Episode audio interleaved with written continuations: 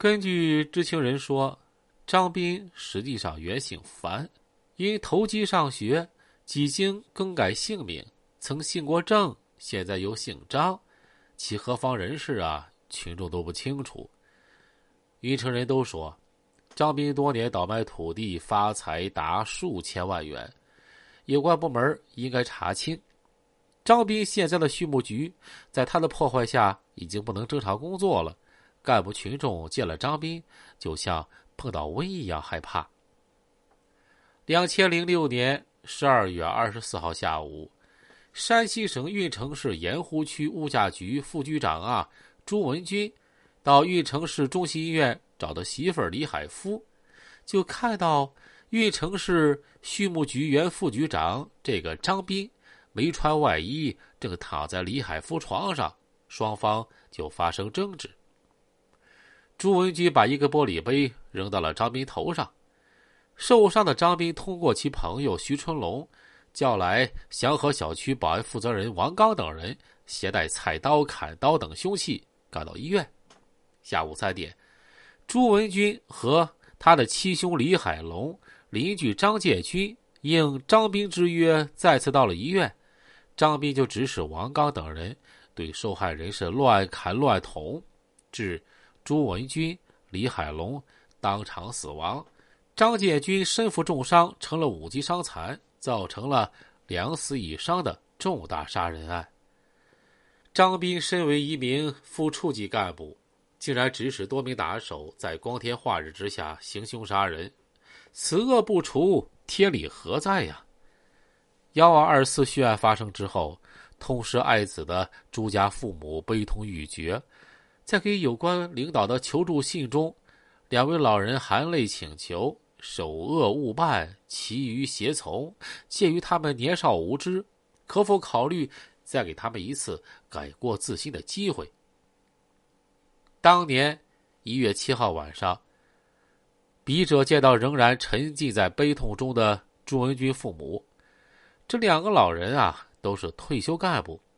在不久前的一次家庭聚会上，父亲朱进宝曾对朱军哥俩语重心长的叮嘱说：“你们平平安安，就是对老人最大的孝顺。”言犹在耳，可是物是人非。看着儿子血肉模糊的尸体，朱进宝老人几度昏厥，朱母啊则几近崩溃。儿子死后的第二天。一场前所未有的大雾笼罩着运城，神情恍惚的母亲呆坐家中，没有轻微响动，老人就喃喃自语：“儿啊，带上妈妈一起走吧，你不在了，妈活着有啥意思？”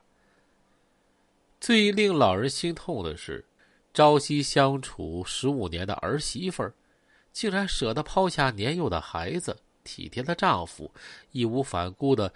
扮演了一个不贞不孝的角色，直至葬送了两个亲人的生命。家有贤妻，夫不惹横祸呀。当年三十八岁的朱文军曾是一名出色的运动员，省射击冠军。曾经，他和李海夫的恩爱婚姻被左邻右舍传为佳话。事发前，为了挽回儿媳执迷不悟的心。朱进宝甚至开始研究圣经，以使自己和信了那个教的儿媳妇畅通交流。案发前三天，朱进宝又一次找到李海夫，恳求他慎思而行，但是李海夫丝毫没有回头之意。